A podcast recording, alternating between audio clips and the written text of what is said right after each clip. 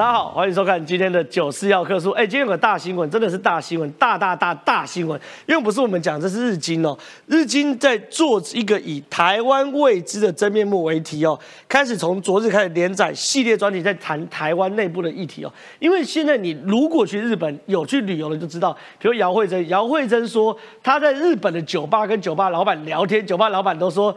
台湾 emergency，Japan emergency，台湾有事，日本有事，这是真人真事。连日本酒吧的老板遇到杨惠珍这个台湾来，都都会这样跟他讲。要知道日本人现在有多关心台湾，可是日本现在关心一个议题哦。如果今天日本把台湾人当成盟友，那我们是不是一个可信赖的盟友？未来日本的自卫队要跟台湾军队协同作战，我们的军队是不是是不是一个可信任的军队哦？哎，日经亚洲既然在这一篇真相报道里面访问了一个叫做郑宗贤五十多岁退役军官啊，这这我晚点再讲。可关键的是他点出一个事实或者是疑惑，晚点我们大家会讨论哦，说台湾有九成的退役军官提供中国情报给中国，而且呢军中有非常多间谍，这件事情呢在整个军中乃至于朝野。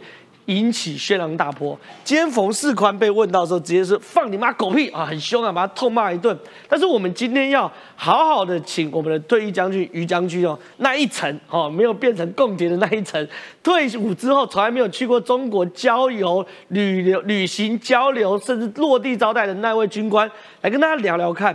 我们国军到底有没有被渗透？被渗透多严重？这是个严肃的议题哦。另外一件事情是，我们的法律到底是判太轻了？最近有个上校签投降书，这怎么样呢？陆军上校涉招中国吸收，收取中国内应费，而且签下向中共投降承诺书哦，并且穿着中华民国军服合照，就这个，哎。这是我看过最上权辱国的一个行为哦！我不止向你中共书城，我不止给你中共所谓的内应的资料，我还签下向中共投降同意书，而且呢，我还穿着军服去拍张照片。结果呢，轻判贪污罪，这样的法律能够遏制我们的军人，能够让中共向台湾军人挖角的事态。变小嘛？我们立法委员好好思考一下。另外有趣的事情是，统战无所不在。现在我知道大家的年轻学子都在思考：哇，我要考试了，每每次农历年过后就要思考，哎，四五月还五六月的学测之后的职考等等要怎么办？老共递出了橄榄枝，老共说：哎，我们凭学测成绩可以申请中国四百一十二个学校。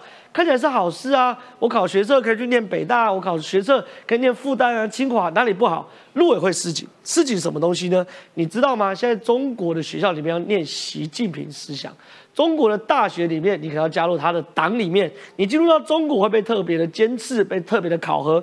难道我们真的要让我们未来的青年学子去中国被统战吗？这也是我们晚点要讨论的话题哦。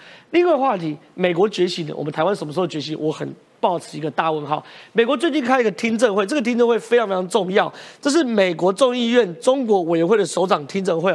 这个听证会会定调未来美国对于中国的真正态度是什么？因为我坦白讲，我们听过非常非常多的论述，有的人说美国对于中，我讲是老美啊，有的老美说美国对中国是对手，有人说是激烈竞争的对手，有人说是敌人。可是问题是，这都是个别政治人物的发言。可是这场听证会，美国听证会会留下记录的，会留下法律记录。他说，委员会主席盖拉格说，国会要团结对抗中国，这是一个什么？攸关二十一世纪的生死存亡斗争啊！在这个听证会上，美国很明确的定义，美国跟中国关系叫做生死存亡的斗争。那在这样的定调之下，未来美国会有什么政局的改变？比如说禁抖音。比如说军事上，比如说科技上，还会有什么线索？晚点节目都会讨论哦。另外一个生死存亡斗争在哪里？在南投。我真的没有想到南投选战可以打成这样，很有趣啊！我我我我讲好多次，我是半个南投人嘛。我爸爸是苗栗铜锣人，我妈妈是南投中心新村人。我一直觉得南投就是没有悬念嘛，就是你国民党就去，国民党去拍个西瓜就会赢。可是现在打得很激烈哦！我再强调一次，来宾不可以讲民调，尤其是刚从外国回来的十七届。我们现在剩十天，不可以讲民调。好，对，而且我们是直播讲民调就完蛋，然后播出去。我们不能讲民调，但是。真的很激烈，风起云涌啊。因为太多太多议题啊，李明德是没有办法解释清楚，包含他的房子的问题，包含他的儿子的问题，包含他的选举补助款问题，所以这场南投选战呢，其实实实在在变成赖清德跟朱立伦哦两位党主席二零二四年的前哨战。很重要，所以南投选举会怎么变化呢？晚点节目也会来跟大家分析哦。所以喜欢我们节目的话，千万不要离开。进入到节目讨论之前，先来介绍今天来宾了。第一位是这个要帮我们破解这个退役军人是不是真的有九成是间谍的这个于将军，将军议员于北辰，北辰你好，真好，大家午安。真是哇塞，爽游欧洲，是 刚刚从欧洲回来的我们文山智林实习姐，实习姐你好。结果一回来就重感冒，重感冒，对不对？哎，对，观众朋友，因为我知道我刚刚刷一整排，今天有文山智林，今天文山智林，就有十七姐。我跟你讲，今天十七姐笑容如果少一点，大家请见外，因为我跟你讲，人是有报应的，过太爽就会感冒。十七姐过太爽，现在感冒了，好，他第一个通告回国就献给我们九十号客数，谢谢十七姐。再是这个，我们准备更上一层，要挑战这个三重议员的新前新北三重立委的前新北市议员李坤城，坤城大哥你好。好，大家好，大家好。是三重吗？我们有三重，三重立委，对吧？三重立委不是泸州嘛？对对，泸州立委。好，那我们就这个恭先先预祝坤城大哥可以更上一层楼喽。再是哇，我们好久不见，李玉慧小芳姐你好。正好好，大家好。好，我们现在看一下，今天一早马上佛士官就被问到说，哎。诸位啊，有日本的媒体说有九成的共国军啊，可能有涉及间谍行为，你怎么看？我们来看看冯世宽又骂脏话了。会觉得他们这样子的指控胡说八道。F 十六的那个飞机机要交了，可是那边美方说好像我们在招募飞行员上面有点困难。那你作为前飞官，会觉得说要怎么办？不要听美国人的。听我们空军司令的。日本的经济新闻，他其实还提到说，那个国军充斥太多外省人是主力，那种放他的屁！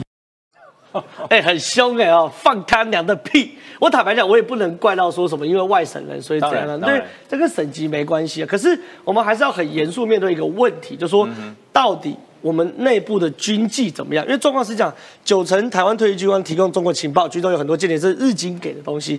他特别举个例子哦，他说有一名化名到郑中贤五十多岁退役军官在报道中现身说法，他说二零一零年代在军中服役。退役后去中国经营餐厅，以提供台湾国军情报换取特殊待遇。这特殊待遇很多嘛，比如我餐厅，我就可能不去检查你一些呃租金或者是一些税务的一些优惠，或是消防，我就不用那么要求你啊，或者我的城管就不去为难你等等的。好，离开军营后能够提供情报越来越少，利用价值越来越低，经营的餐厅受到北京当局的骚扰而被迫关闭。不过。他还是向日经表示，即便如此，还是喜欢中国，毫无怨恨。所以我想问于将军，我们现在谈的这种九成退役军官向中国提供情报，我不认为是建立情报系统的这种上下属关系，嗯，这很难。可是你说有非常多的军官会去中国交流，会去中国这个落地招待，会酒酣耳乐，酒酣耳乐过程中被你一捧，就讲出很多军中的事情，这就叫做提供情报。我我讲哈，冯世宽为什么会这么生气？对，生气的层面有两个层面，第一个。你这样子问是不是侮辱军人？同意。他很生气。第二个是恨铁不成钢，你们这一群小兔崽子、糟糕的家伙，怎么会到对岸去干这种事？对。所以我觉得他生气是有两个层面，是因为不是没有，而是有没有这么多。我讲哈，九成九成的退役军官曾经提供中国情报，中国呃中我们中呃中华民国的军队中有很多的间谍。这个方法讲共谍太沉重，对，应该叫做中共之友或叫共友。我我我我觉得有，为什么呢？以我们同学来讲，是我们同学退伍以后没去过大陆的，用一只手算得出来。真的假的？真的，我我是其中之一。这一届这样子还是什么？都一样，都一样。哦，所以说，比如说，好，我们今天在黄埔，黄埔第几期？然后大家吃饭，一桌有没有去过大陆的？对，应该有八到九成都去过。那就是九成的啊。是。那像我们这种唯一的一成不到的没去过的，叫做异类。异类啦，你为什么不去啊？哎，我跟你讲，你是少将，你去会有更多的优惠。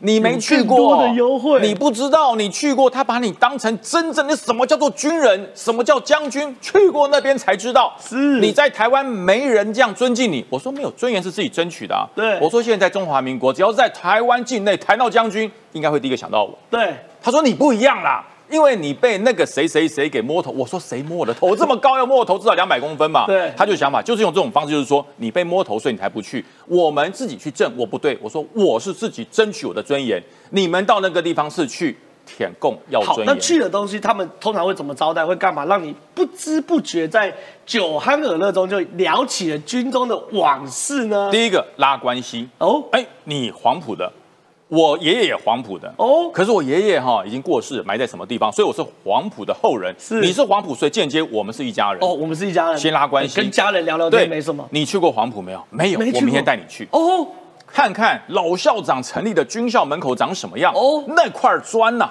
上面还有弹痕。哦。这才是黄埔军魂呐、正统，他跟哎你抢正统。我们去走走看，是。然后让你在那个黄埔的那个校门口拍一张照，然后对给你护背，弄好框框送给你，上面还签名，他们来这一套啊，就来这一套，就来这一套。那你想想看，你还会把他当共匪吗？哎，我们是一家人啊，都是黄埔子弟啊。他啊。哪是共匪啊？他的爷爷也是我们的大学长对啊。所以我是跟大学长的后代一起来拍照，是。一起给我尊严。哎呀，政党关系呢，国共内战摆一边了。对我们是自家人。对然后你这样这样子谈以后，他问你什么？不会一开始就问你，哎，IDF 怎么做？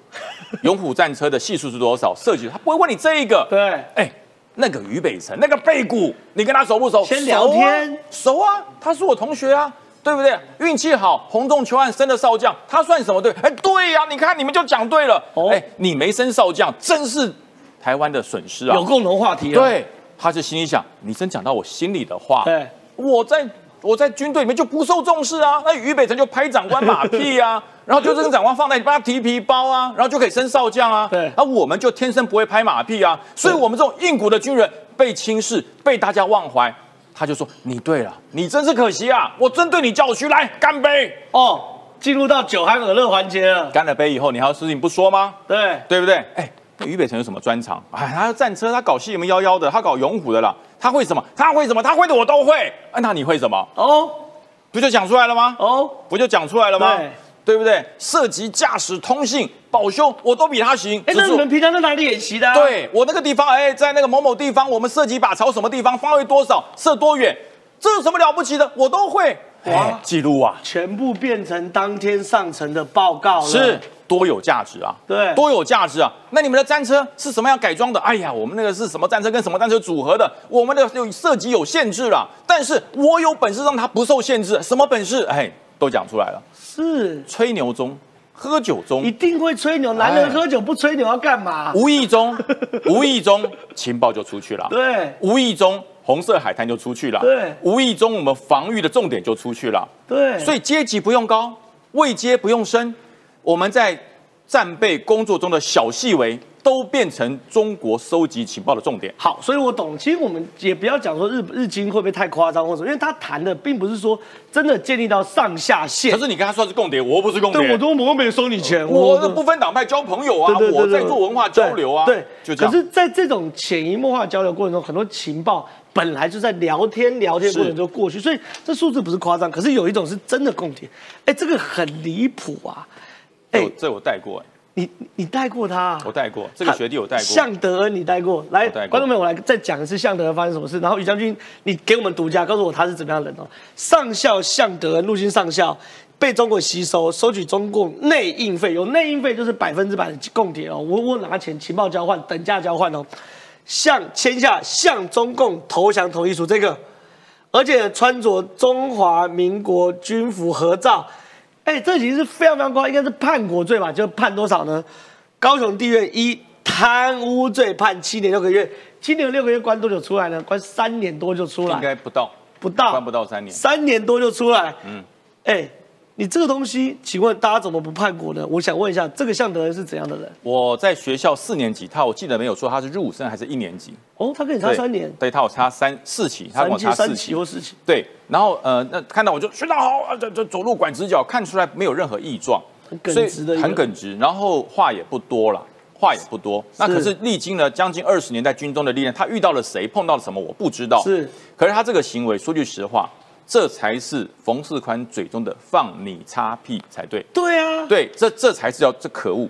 为什么可恶呢？你要看看哦，他这个拍摄的地点是在哪里？应该是他的办公室，对不对？是办公室。你看那个黄色的窗帘，就是军中的窗帘。哦对，OK OK，导播我们带到，这个就是军中办公室对标准这制式窗帘。这军中也不知道是谁规定，窗帘一定要这种黄色。我知道，我知道这种窗对，这，这上面还有刺绣的那对，个。这真的是很糟糕，在上面画画符，真的是可以可以驱鬼。他为什么要这种颜色？但是你只要一看，这就是军中，对就军中，他在军中拍的，而且呢穿的军服。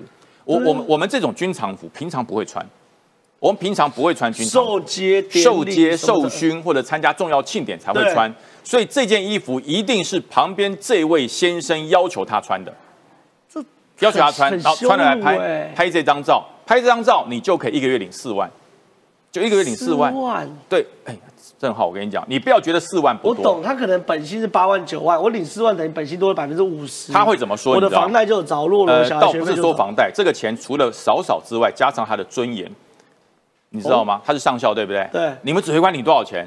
大概十二。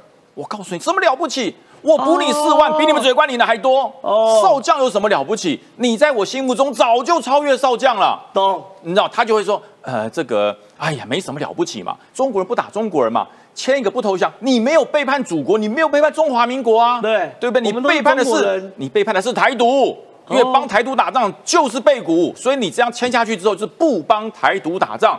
可是他搞不清楚一件事，中华民国早就独立了，中华民国在台湾已经是一个独立自主的国家，你不保卫这里，保卫哪里？对你签的这张就是叛国，可是为什么用贪污？为什么用贪污？因为叛国判很重哦。贪污判贪污判的很重，叛国判的更重。可是问题是你这样子不叛叛国，这就是叛国。什么叫贪污？什么叫贪污？我拿了厂商的钱，违背职务啊，然后违背我的职务，对啊来谋取利益，这不是违背职务，这是背叛国家哎。对啊所以这个判贪污真的太轻了，真的太轻了。所以我当时哈，我记得马总统把军法废除的时候，他有到呃五四两女来找我，那什么红字红豆球，黄洞球，他来问我，我就我就跟他讲，我说怎么可以废除？啊，我没有废除，军法还在，只是军法由民间的地检署来做起诉，对不由军检署来起诉。我说那不行啊，民间地检署怎么分得清楚什么叫抗命，什么叫叛国，哦对不对？对。那如果这个是军法官判，一定叛国，哦，一定叛国，而且绝对是极刑，超过十年以上。对啊，那他怎怎么会用贪污？因为法官的认定跟军人不一样。对哎，他没有叛国啊。法将。哦，他只是写了这个东西之后，然后谋取职务上的利益，所以我懂了，变贪污。站在法官立场，他不懂这个军服代表什么东西。你讲对了他不懂我一个军人签的承诺书什么的。是法官只看对价关系，是他只会看我收四万，我给你你什么？啊，这是严重的情报还不严重的情报？是可是对于军人来说，这个本身就是个侮辱。因为他的筹码是什么？他的筹码不是某项四万块钱这个当筹码，他的筹码是他身上。他当时当猎屿指挥官的时候，他手上猎屿大队长，他手上有六百个兵力。对他的筹码是那六百个国军放下枪支不抵抗。对，这才叫这就是他叛国啊！是这按照军法来讲，前线唯一死刑啊，直接对枪毙了，那怎么才判七年？那这样子是不是这种状况就会被这一些所谓的真正吸收组织的共谍用来做统战吸收组织的方式？别担心啊，那个向上校裁判三七年，呃，三年不到就放出来了。啊你想想看，他倒霉被抓、啊，做人失败被人家告啊。对如果他做人成功，我告诉你不会被抓啦，说不定一路升到两颗星啊，还可以多领。他现在上校领四万，升到两颗星就是八万，所以我告诉你，这比较好。你这个这么轻判，就会让这一些投机叛国、不爱国家的离经叛道，变成他下面这么多学弟的负面教材哦。好，那另外一件事，这是个独家，林传媒的调动名单一致看，国防部度防度中国渗透军中体系。大众度调整阵仗保防官，意思是哦，阵仗保防官其实是我们国军内对于军呃中国渗透一就是抓道防线匪谍的。那它到底过去有没有功能？我跟你讲那有没有被渗透？国军的保防系统，自从两蒋离开以后，李登辉不做总统以后，已经名存实亡。他已经名存实亡。为什？么我这么讲？你知道吗？这是一个专职的任务，还是说是其他兼的？保防官哈是专职的，所以有个人就是我叫正当保防官。呃，你你是兵科，像我是当我当军军官当排长，当对战车排排长或当步兵排排长。我当完排长以后，我觉得我在军事发展上不顺利，我可以申请转保防。那我保防就每天没事干，因为我根本没有去抓共谍，对，就每天因。为因为没共谍，所以你不会抓对啊，因为那个那我也没权利啊。因为我我们以前的副总司令都到对岸去听训了，我们以前对总司令都去对面开学校了，对还有什么共谍可以抓？对所以保防官变成军中的良差。哦，你只要不想演训的啦，不想带部队打三军联训，不想冲山头的，不想每天出操的，就转保防然。后就等退休啊，。没事，对不对？然后到了每个地方去，哎，有没有事啊？没有事，哎，你自己写两条缺点给我，我写一写，就这样。所以军中的保防体系，我说句实话，名存实亡。是，所以他写完全崩解，我我不认为这是错的。对，所以我觉得政总政治作战局还有各军种司令部的政战主任，你要跳起来，你要醒醒过来。对现在认知作战不是那个太平天国时代啊，什么都不用管。你现在要把这些保防体系活起来，回到当时以前有军中保防、地区保防，那时候很很厉害哦。我当个小小的连长，我放假出去就会有地区的保防官记我的车号，我从哪里营区出去，我从什么地方回去，是回家还是到酒店还去看电影？以前都会，现在都不做了。对，现在都不做了，因为觉得哎没那么严重，那么累干什么？又不会加一分钱，加一毛钱。对所以现在的军中保防、地方保防所有的制度慢慢都放松了，因为就是认为没有匪谍，就是因为这个没有匪谍，当你的保防的警觉变变松了，这些人就活跃了，这些人就活要了。甚至我曾经在军中，我还抓到一件事。带着酒店小姐到军中，我们战车营的掩体去拍照，太夸张了吧？去拍照。酒店小姐哦，这跟带李倩龙去拍阿帕奇有什么差哎别？李倩至少还是台湾人、啊，而且还是自自己的老，婆，而且朋友的老婆，他还是完成了相关的申请嘛。那个酒店还是没有，对他只是因为别人说，哎，你长这么丑，你一定没有漂亮的女朋友。我有老婆，就把一个酒店小姐带进来，啊就拍照。还怎么抓到？你知道吗？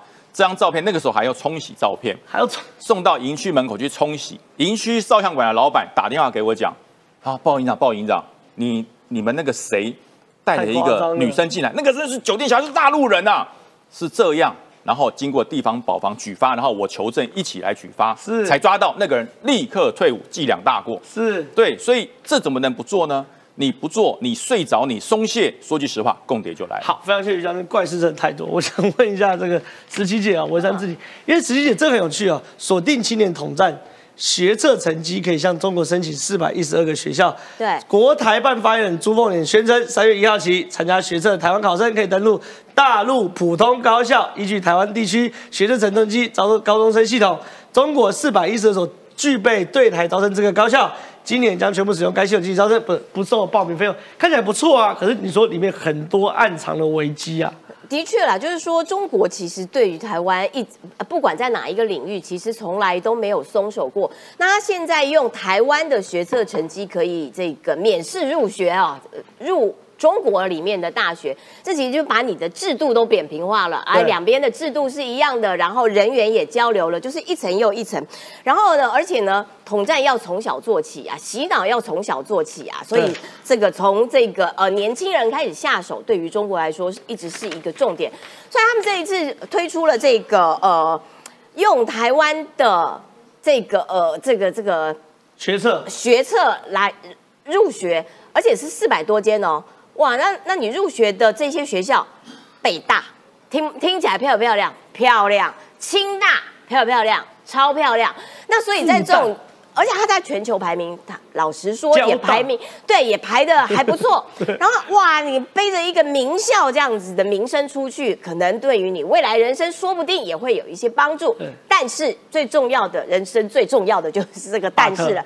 你要入学，很抱歉，有一科必修叫做习思想。我听了都软掉了。对，那所以呢，呃，你说会不会对于台湾的青年有一些影响？我觉得或许有一些学生的确会受到影响。对然后当时想说，哎，我先进去嘛，然后呢，必修叫做习思想，我我不要理他就好了。但是你每天的耳濡目染，你周遭的环境，你住宿的这个床伴等等的，如果都是这样子的环境之下，你或多或少会受到一些影响。好啦，那这个方案一推出来之后呢，其实第一个跳起来的是中国自己的青年，中国自己的青年，他们要进北大。难不难？难呐、难如要进清大超难的，交大开什么玩笑嘛？那所以在这种状况底下，中国的青年人说：“啊，哪有这样的？这样公平吗？啊，不然我们先入籍台湾好了，因为到因为如果入籍台湾了，搞不好入学还比较容易，就噼里啪啦把他们这个新方案骂了一顿。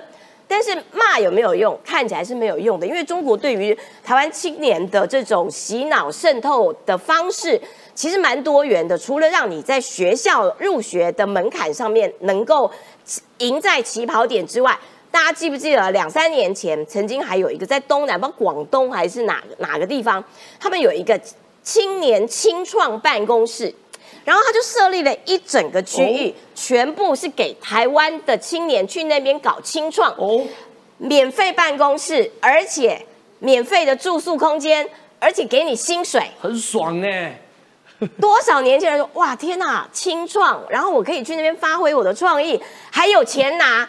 也就是说，这些人他们到了那个地方去，呃，遇到的那些环境，遇到的那些人员，然后加上一些必修的习思想等等，他们呃一方面可以成为中国的统战的样板，是另外一方面，他们也很有可能会成为一个小红苗，它就会对变成一个种子。那他们期待这个种子能够慢慢的这个长大，然后往下发芽、往下生根、往上开花等等。就这个当然是中国的目的。我补充一下，我最近到欧洲去哦，你知道，这一定要讲一下，就是说，刚刚于将军讲到说有很多，我哪是共谍啊，我就是人员交流。你知道，在国外不是中国弄那个孔子学院，对呃，最近一两年才很多国家都把它给收掉嘛。对，在过去马英九执政的时候，你知道中华民国政府的很多驻外使馆是跟孔子学院合作，啊，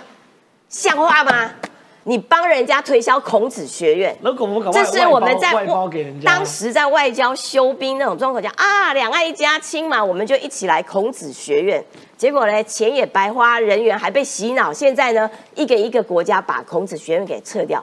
说的确，呃，台湾内部里面面对这种渗透的，面对这种从从根拔起的各个领域的，嗯其实都是严峻的挑战。就是这些不只是军方、文化面的、教育面的每一个层面的，其实我觉得自己人要提高警觉了。这太不像话，真的太不像话。下个更不像话，我要问一下昆城议员，昆城议员你一定有听说，高雄里长组团访中，新北里长也非常多。你看现在看这个新闻哦，国台办旗下媒体中国台湾网日前报道，高雄凤山区啊，什么什么里不谈了哈，率队带领左营、三民、燕巢等区的里长与发展协会理事长李明及市民代表会的代表等五十二人组参访团去北京参加。金台基层社区交流活动，甚至传出中国国台办主任受到可能亲自接见。第一个哦，两个问题。第一个，中国对台湾的入侵，里长其实是一直都在入侵的，邻里公庙，请昆的议员帮我们分析。第二件事情，哎，未来您是立法委员，要修法了吧？这个太荒唐了吧？怎么会上校签同意书判这个贪污罪？你怎么看这件事情？其实这样，你大概知道说，现在不是只有高雄了哈。那其实，在疫情之前哦，有很多就包含是这个可以说全台湾呐，因为其实对于中国来讲哈，像呃里长最基层的里长，还有社区协会，然后发展呃一些什么社区发展组织，还有一些公庙等等，这些都是中共他们希望能够吸收一些最基层的。对然后过去呢，其实待遇都很好哈啊，落地接待啊，然后带你去哪里参观。那除了这些之外，还有一些同乡会的，哈中青会的等等都会去，湖北同乡会都会去嘛，因为说都是说就说啊，你看嘛，比如说我们姓李啊，李氏宗亲会，你看就是人亲土亲，然后过去那边哈来招待，然后这个是李氏的宗祠等等之类的，让你觉得说，哎，好像回到中国就回到家一样。哈，那所以说，像中共现在的手法就是。呃，软的更软，那硬的更硬。哦哦哦，那那所以说，他招待这些里长或是这些什么最基层这些社区发展协会过去，那其实老实讲就是做统战嘛，哈。那我们这些里长过去。哎，有些是我老实讲，就是贪小便宜。他觉得说，哎，去吼招待哦，不去白不去哎，不去白不去。那当然，对岸讲什么，他可能就说啊，反正你讲你的，我听我的。但是老实讲吼，去久了，听多了，你回来了还是会去讨论。然后回来讨论，大家就觉得说，哎，你看，哎，好像中国也不错，发展也蛮快的，对对。然后你看，我们要盖个什么东西好慢，你看盖个什么东西好快哦，对就两边会做比较。那所以说，这个对于中共来讲，它就是一个最这个最基层的一个把手伸进去。然后其实不是只有对于这个基层的这个李林呐，哈，那刚才这个这个也有讲过哈，这个这个学生也是一样，哦，学生也是这个要诶让学生用这一个同等学历，然后去这个在那边念书。这个其实哈，在三四年前。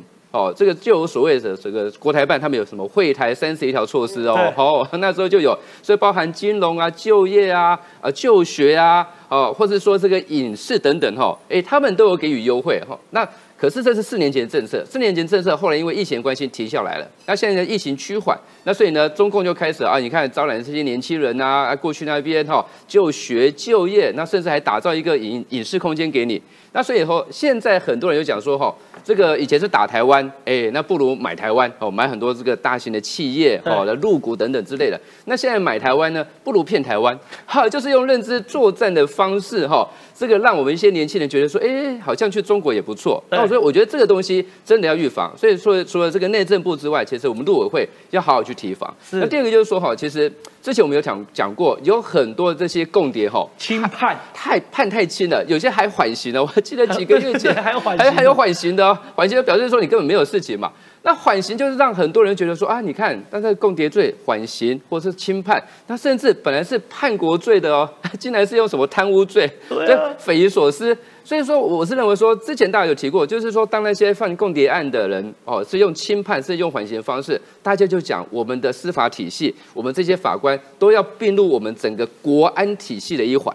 就是说，我们如果没有把我们司法的系统并入国安体系的一环，就是说，我们这些呃检调单位去查了、去抓了，然后甚至认为说这些都证据确凿了，那应该是要用呃这个呃用比较重的哦国安法来重判。结果没有啊，那后来法官那一看就是说，哦哦这样子哦啊，那就是缓刑啊，哦不然就是什么贪渎啊，那 等等之类都是非常轻的罪。所以我们现在的法官如果没有这些基本的国安的常识的话，好，那我认为说，那就会让后面人觉得说啊，那代价非常小，好，那你成本非常低，然后就可以吸收到这么多这个共谍，这个不管你是挂少校的、挂梅花、挂星星的、降级的等等，那发现说，哎，那反正被抓了，那代价很低啊，那大家大家就会去了嘛。那中国也觉得说，那这成本太低了，他可以好好利用这一些呃所谓的这些呃退伍的这些呃将军，或是这些。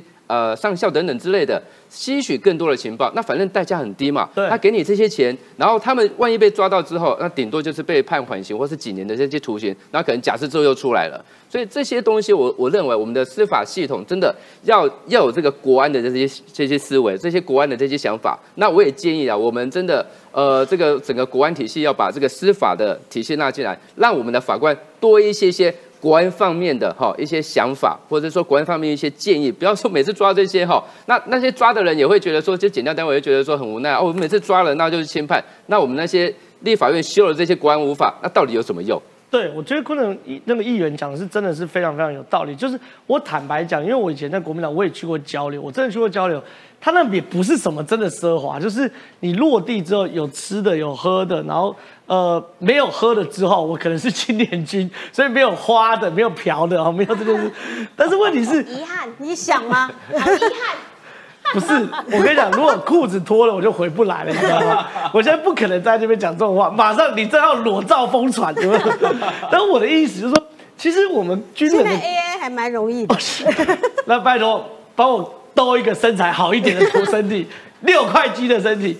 但我意思是说，其实因为你要知道，老公招待成绩太多了啦，什么军人什么一大堆，每天每一个月，我认为有几千上万人能过去招待，所以也没有那么高格局。坦白讲，所以台湾人呢，你把你自己的格调放高一点，你真的没有必要去蹭那一顿两顿的饭，这真的没有必要。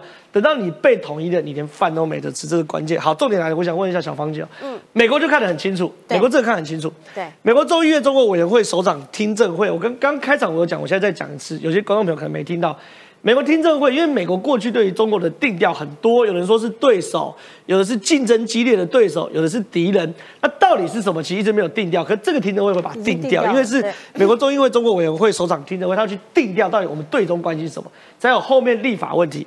主席盖拉格直接说：“这是一场关于二十一世纪生活的存亡斗争。”哇，他用“存亡斗争”这四个字。可有趣的事情是，存亡斗争他开的第一刀，授权总统禁用抖音，成立对抗中国恶意影响力基金。换句话说，我们讲哦，打仗有软杀跟硬杀。嗯，硬杀是军火、大炮。什么坦克？这对美国来说，我不怕你中国的软的硬杀，反正是中国的软杀，就是我们一路谈过来的抖音恶意影响力，然后呃内部的协力分子、媒体、间谍，这才是美国在意的东西。呃，简单来讲，我们过去啊常常会用两个字来形容 TikTok，就是抖音啊，它现在在这个美国社会所造成的一个影响，叫做洗脑。洗脑用洗脑就非常容易了，因为洗脑，我们严肃一点来讲，它可能会颠覆美国人对中国人的这个所谓好感度，可能会透过 TikTok 去觉得说，哇，习近平是好人，好对哎，那可能这个中国所有的人呢，你会看到今天还有人抗议，认为说中国跟这个呃习近平的这个组织是不一样的，所以中国呢，那个美国不应该要这样子的抗议他们。那这些其实就是所谓的你刚刚讲的软杀，这是所谓的这个洗脑。对那所以这个 TikTok 在美国负责的就是这件事情，但。TikTok 现在啊、这个已经在美国的这波防守以后，已经在全世界产生了非常大的一个改变。我给各位看啊，二月二十八号对于台湾来讲，可以说是我们的一个国商日，因为在台湾的历史上面，二月二十八号到今天为止，我们这个事实上国民党包括蒋万安都还不敢面对这个问题。但是呢，在今年的二月二十八号，有趣的是，在美国变成一个中国日啊！来，我给各位看，什么意思？对，美国有呃这个众议院啊，美国的众议院第一天的开会，第一天的开会呢，完全。刀刀砍向中国，所以不是中国日吗二月二十八号，包括了金融委员会跟外交委员会，一共加总起来，这两个委员会通过了十三个法案。十三个法案，十三个法案，有的有表决，那有的没有表决。像昨天我们讨论到的是没有表决的，包括台湾冲突组组合法案，还有这个不歧视台湾法案跟保护台湾法案。另外的，像在在这个呃金融。呃，委员会里面的货币啦、汇率啦、减轻中国的这些就就干脆没有表决了。那在外委会的部分，就我们刚刚讲 TikTok 的部分呢，呃，就是有一个对抗中国恶意影响力基金授权法案。哦，它就是成立一个基金，你如果有任何不管是在科技上面，或者是你如果使用 TikTok，特别是啊这个政府部门人员的话，我是要处罚哎这个你的经。济规模不小哎、二零二三年就是明年开始，每年拨款三亿两千五百万美金，带一百亿台币来对抗这恶意影响力、哎，是，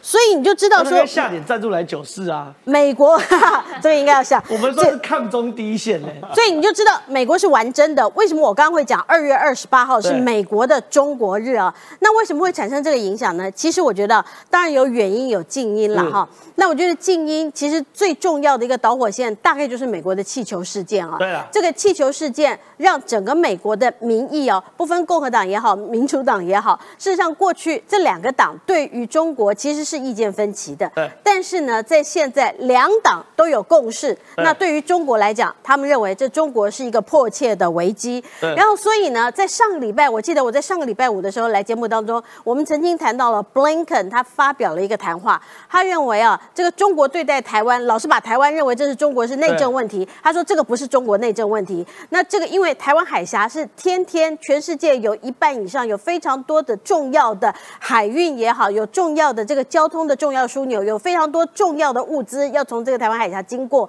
那他宣布了，如果美国对中国都告诉大声的告诉中国说，哎，你过去虎烂在那边讲说什么台湾是中国的这个内政问题的话，现在美国告诉你中国说，你别笑想了，现在这个呃台湾绝对不是中国的内政问题，台湾是全世界的问题，现在就起而效尤啦。在这个礼拜你会看到日本跟韩国，你现在韩国在昨天已经宣布了，韩国突然间韩国跟日本也不好很久了，突然间韩国的新的总统就说，哎，我们跟日本现在也是好朋友。我补充一下，那昨天三月一号的是这个韩国的抗日纪念日，没错没错在抗日纪念日，韩国的这个总统说，我们现在跟日本是伙伴关系，哎，是这很荒唐，这个是不不能讲荒唐这，大转为什么？弯的、哎为什么会这样？就是因为美国 Blinken 说在前面呢、对，Blinken 他已经带头告诉全世界各个国家，过去你曾经被中国欺负的，你被中国穿过小鞋的，那过去呢，因为台湾问题而中国给你难看的，现在你听好哦，你都要跟美国站在同一队，要站在自由民主的这一队对。那所以这个已经是世界局势的改变对，所以才会有我们现在看到美国众议院中国委员会的第一场听证会，他要去讲到说。这个是一个美中是存亡的关键。对那这到底代表什么意思？因为过去美国在这个呃，从一九七零年代以来，他们长期啊，就是把台海的这个两岸的关系啊、用战略模糊来带过。对那希望呃，这个能够台海能够维持呃这个呃 status quo，就是呃就是那个叫什么？稳定啊，呃稳定了哈对，呃，那叫什么？就维维持现状，对，维持现状，不希望有任何的一个变动。那但是现在呢，我们在前一阵子俄乌战争一年前以后，你会发现。现在从过去美国告诉你说是战略模糊，现在已经叫做战略清晰。是可是现在不是喽，美国已经讲得更进一步，这叫做备战关系。是美国已经开始在备战，再不然他干嘛会有 TikTok 的这个这个法案出现？他第一刀再不然砍向抖音呢，对，那再不然他怎么会有这个一口气通过了十三个法案？这个是美国方面所做的一个准备。那接下来我们要把中国内部他们到底有没有人想到这些，有没有想到这一局？因为三月份中国马上开两会了哈对。那中国现在他。嗯，他想的就是如何让习近平他的权力能够再统一、再扩大对。可是中国事实上，他们有一个叫做中国事务参事室公共政策研究中心的副理事长，他的名字叫胡伟。他在一年前俄乌战争的时候，他就提醒中国说：“你千万不要去跟俄国、俄罗斯哈站队站在一起啊！你在俄罗斯跟这个乌克兰的战争，你绝对要维持中立，甚至于要跟俄罗斯切割。”哦结果他这样子的提醒呢，呃，习近平没有听。到目前为止，，Blinken 还在警告习近平说：“你如果敢胆敢提供俄罗斯任何致命性的武器的话，那你就完蛋了。”那结果现在是抓出来说，可能是提供一些什么卫星的照片啦，就是就是办军用民用的啦，无人机啦，对对对那这些卫星照片呐，那如果说美国现在已经确切有掌握这些呃这些资料的话，我刚刚讲的，从战略模糊到战略清晰，到现在美国已经准备在备战了，就是对中国，所以才会有。存亡战斗的一个呃，必须要紧急行动。那呃，其实胡伟的那篇文章啊，他也其实告诉中国，也告诉全世界，因为在俄乌战争一年来，全世界已经改变了。他从第一步，他认为拜登在踏上了基辅以后，他告诉全世界一个，他传达了一个讯息，就是他认为俄乌战争差不多要画下句点了。对，然后第二个是在俄乌战中啊呃俄乌战争当中呢，俄罗斯本来从一个全世界的超级大国，然后到现在呢变成一个小国。嗯那而且现在过去站在俄罗斯身边的这些朋友呢，过去在联合国都跟着他一起喊打喊杀，现在这些的这个喊打喊杀的国家很多都背叛这俄罗斯了。所以 Blinken 在二月二十八号讲完呃这个台湾跟中国的这个问题，台湾不是中国的这个呃所谓的一省以后，他马上讲的是他马上做的是什么事？他马上跑到中亚去。对，他马上跑到中亚去，他要稳定中亚，告诉中亚的这五国说：“哎，你们的独立，你们的文化，我美国哈，这个是非常尊重的。所以你就看到美国它整个的秋楼就是在告诉中国，我现在就把你当成敌人，已经在备战了。那你如果阿哥跟跟他看讨麻一样，还这个习近平如果到现在还搞不清楚的话，那你中国真的就要倒大霉了。那更重要的是，在这个时间点，你看美国通过了十三个法案，日本跟韩国。这样子的世仇都可以手拉手站在一起了，然后包括这个欧盟，包括澳洲，他们都已经准备了。澳洲前几呃上个礼拜的那个飞机军机，那扮演着可能就是呃这呃个红军呐，对红军的一个角色对，然后来试验看看到底啊，呃，共军可能会怎么做，解放军可能会怎么做，这些都是世界上面现在在整个国际情势上面，台湾现在在这个局势当中，我们所面对的局啊。如果国民党你们现在还搞不清楚的话，你们还要在那么跟人家手牵手，还要再去跟人家怎么还九二共识还交流，然后还一堆的刚刚讲的那些什么退将。还要去跟人家喝酒，还要再讲于将军的这个坏话的话，放你妈的屁，还骂人，呃，这我不方便讲。那你们真的就完蛋了啦。是真的是完蛋，慢了。哎，于将军，我们麻烦于将军到这边啊，因为刚刚讲的是这个即将变成敌人的部分，现在是真的变成敌人。这是已经很久，已经一年了。哎，俄乌战争已经打到俄罗斯境内了，两件事。俄罗斯的无人机直闯莫斯科，距离克里姆林宫只有九十公里。然后还有一个是俄罗斯最珍贵的 A 五零预警机，哎，这个预警机在一百亿台币，很贵被一个无人机炸掉。是，而且乌克兰很厉害，他在炸这些东西的时候，同步在害入俄罗斯的情报里面，在各地发布空袭警报。哎，这是个有组织的战争。这个空袭警报发布的时间的前后跟爆炸有直接的关系。如果你是爆炸完再放空袭警报，那没意思、啊，没有效果哦，就是哦，因为爆了嘛，所以叫。就像地震完以后突然间吱吱吱叫，你不会很紧张。对。可是如果这个防空警报先叫一分钟之后爆炸呢？哦。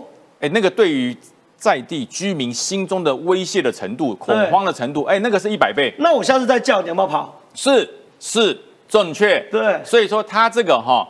是多地先发布防空警报，对然后很多这个俄罗斯的人民说：“哎呀，这是个又又又宕机了，又在鬼叫了，对对不对？”话还没讲完，嘣，爆炸。对这有多么厉害？是然后最主要是你还抓不到，对，不是白俄罗斯的，他还发文去称赞说：“我告诉你，这些白俄罗斯流亡在海外这些勇士都是非常骁勇善战、有机智，而且有正义感的。好，那我想问，因为这无人机是去攻击莫斯科九十公里，据我了解是去攻击个油槽，对，可这个是去攻击一个预警机停在白俄罗斯，机场俄罗斯。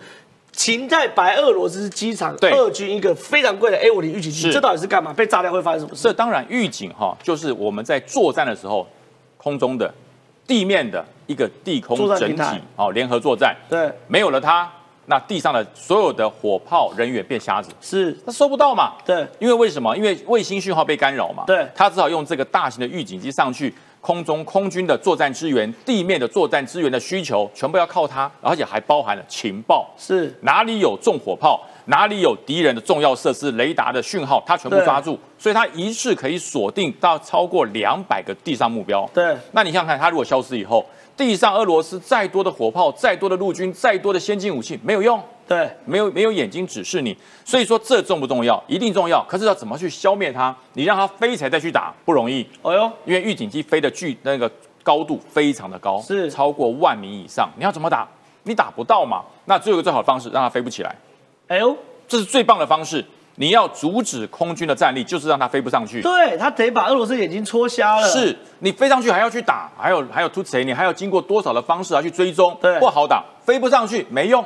再棒的空军在地上是废物，对再棒的这个预警机飞不上空中，无法预警，他就用这种方式。所以说他用了白俄罗斯的流亡反对派，其实这些人是对于俄罗斯是相当相当厌恶的。哦可是他不断在反抗，反抗之后一直没有一个呃正当的理由去做这些事情对。刚好乌克兰是乌克兰就其实乌克兰至今都没有承认，他说这是白俄罗斯反抗军英勇自行的作为。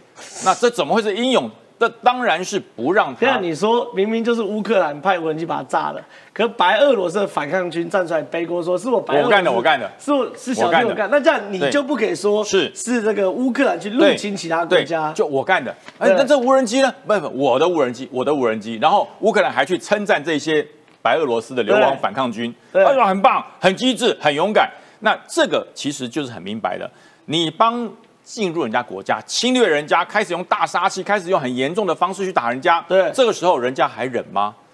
乌克兰不忍了啦。对就当他的胜利就差一点点，对，当他的胜利已经看到曙光了，我还忍什么？在冲刺，我不忍，我不忍了。对所以说美国知不知道？知道。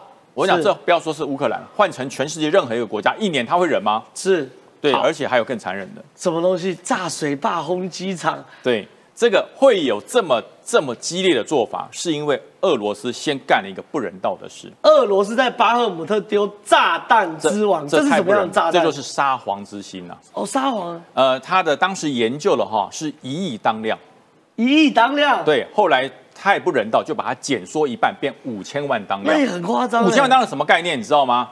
你一个当量就是把一吨的东西举到一公尺以上等我先落地俄罗斯在巴赫姆特投下炸炸弹之王，他怎么投？当地时间二月二十八，俄罗斯当天哦向巴赫姆特投放一枚炸弹之王 FAB 三千的高主重型无制导航航弹，当时研发出来是要炸航母的哦，是一发就可以把一个航母炸成哦，然后呢产生极大冲击波，将乌克兰军队活活震死在底地底下的工厂啊！我刚才为什么要告诉大家什么叫当量？把一吨的东西抬到一公尺高，自由落体掉下来，然后地会震动，动，那就一个当量。哦，所以五千万吨是什么意思？5000万吨的东西掉下来，那你想想看，地下的公式所有的这些人耳朵受得了吗？震都被震死了。我告诉你，五脏六腑都震坏，而且呢，它还是高爆燃烧弹，是，也就是说，它是五千万吨的火药下去之后瞬间燃烧，半径五十公尺对全部破坏掉，瞬间燃烧。正好你想想看，它本身的炸弹是不带任何氧气的，是它瞬间燃烧是把地面所有的氧气抽光，没有活口，所有的肺都被燃烧掉。你不是被震死，就是窒息而亡，对要不然就被烧死。是所以这是非常不人道的。它这样子下去之后，它怎么办？它怎么办？对，那只有只有用这个方式。你你炸我的地下工厂，我轰你的水坝跟是机场，你有你的张良计，我拿我的过桥梯，我就告诉你，可以啊，你再炸，我轰水坝，对我把所有的毁水坝炸炸溃堤嘛。对让你所有的地面的军队不是被淹死就是被阻碍。对用这种方式，可是呢，相对的，自己的人民也会受到不方便。可是是没办法，这是必须要胜利所采取的手段。这真的是谁起的因，还是俄罗斯？好，非常谢谢于将军。我们想这个来聊一下南投好了，我们放过十七姐。哦，好，也可以。但是我本来很十七姐想补充俄罗斯哎，因为这个画面很好看哎，你啊。既然想补充，来来来来来来来来，没看过这种自投罗网的来宾，因为俄罗斯最近出现了一段影片，是在俄罗斯的电视频道上面播出的。然后这个影片呢，真的是很酷哦。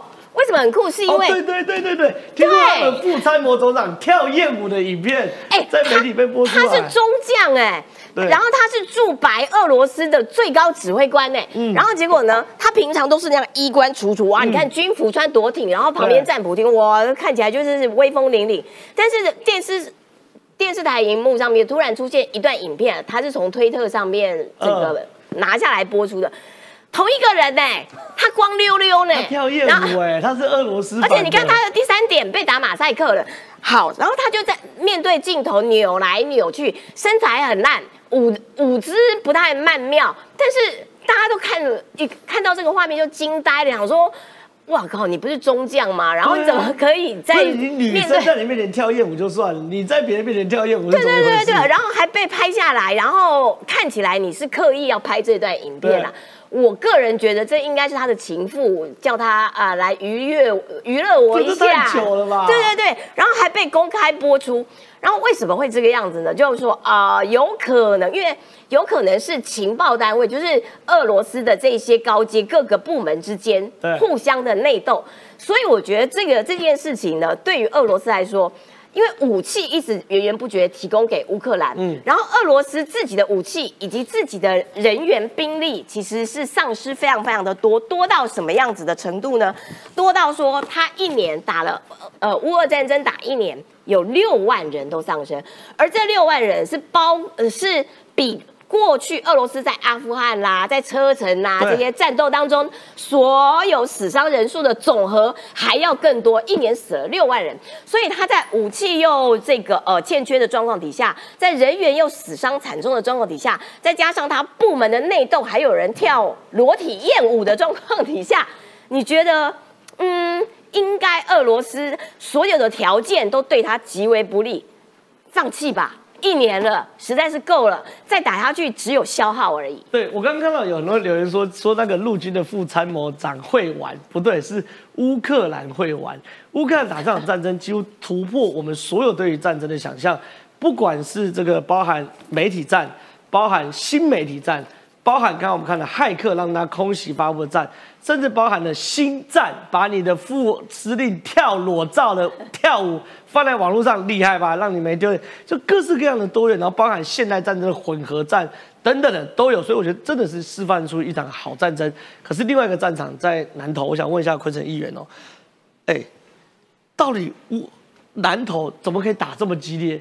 始料未及哎、对一个死猪不怕滚水烫的这个选区，什么叫死猪不怕滚水烫？就是我觉得民进党那边不可能赢嘛，打让我扣你，哇，打到现在很热烈。再讲一次，不可以讲民调，讲民调会破产哈、哎，已经黎明真惨到要揪徐巧芯扫街，而且揪徐巧芯扫街过程中徐，小新不是说世代交替吗？对啊，对啊，对啊，对啊，这尴尬嘛。对啊，尴尬那世代交替，李明当珍应该被面问黎明珍，不是要世代交替吗？对，然后说，哎呀，你整选举补助款没意思啊，买房啊，什么一大堆。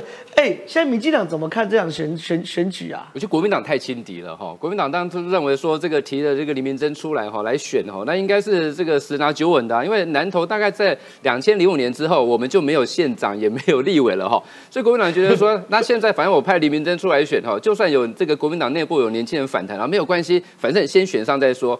那结果发现说这个黎明珍哈，这个补选，大家把这个问题把它放大来检视之后，发现说，哎，这问题一堆啊，哦，萝卜贼，哩哩啦啦一堆啊。你看豪宅问题嘛，豪宅问题他到现在还是讲不清楚，说你到底是花了多少钱买的，哦然后你的营建成本是多少钱？对营建成本是多少钱营建成本没有报实价登对，录？实实价登录我们只看到土地的价钱，没有看到这个建这个这个房子的价钱嘛。那所以说，那甚至说这个是在你任内哦，当县长任内，这个土地是从这个工业区变更成这个住宅用地。那而且你就恰巧买了这一个在你的整个社宅这个社区里面最中央的两个两栋豪宅叫精华地段哈。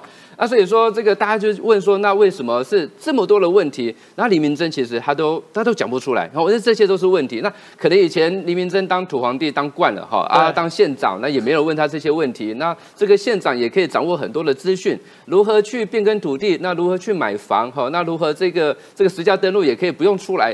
那现在因为补选吼，大家一一解释黎明珍这些问题之后，才发现说啊，原来吼黎明珍这个在南投可以说是作威作福了哈。那本来还要传给自己的儿子哈林如斌来选，那后来因为发现说 民调太吃紧了，只好说啊，这个我下次不选了哈。所以从两个迹象可以看出来说，这场选战很激烈。第一个就是说林明珍他之前讲。他下次不选了哦，二零二四他绝对不选了哈，而且呢，绝对不会让他儿子选，是交给另外一个哈，这个这个民调比较高的尤浩选哈。对然后另外一个就是说，县长许淑华请假来参选哦，。对他昨天开始请假三天对，天，请假参。选，请假三天来参选，那表示说这个战况是很激烈哈。对连这个许淑华，因为许淑华以前是这一区的立委，他也有这个这个这个责任呐、就是说，如果当如果现在三月四号开票，哎、就发现说这个南投输掉了哈，那我想许淑华也会负有责任的哈。那可是这件事情，我觉得是给南投县民一个非常好的一个检视。黎明珍过去当了八年县长，或是当了立委的时候，他做了哪些事情？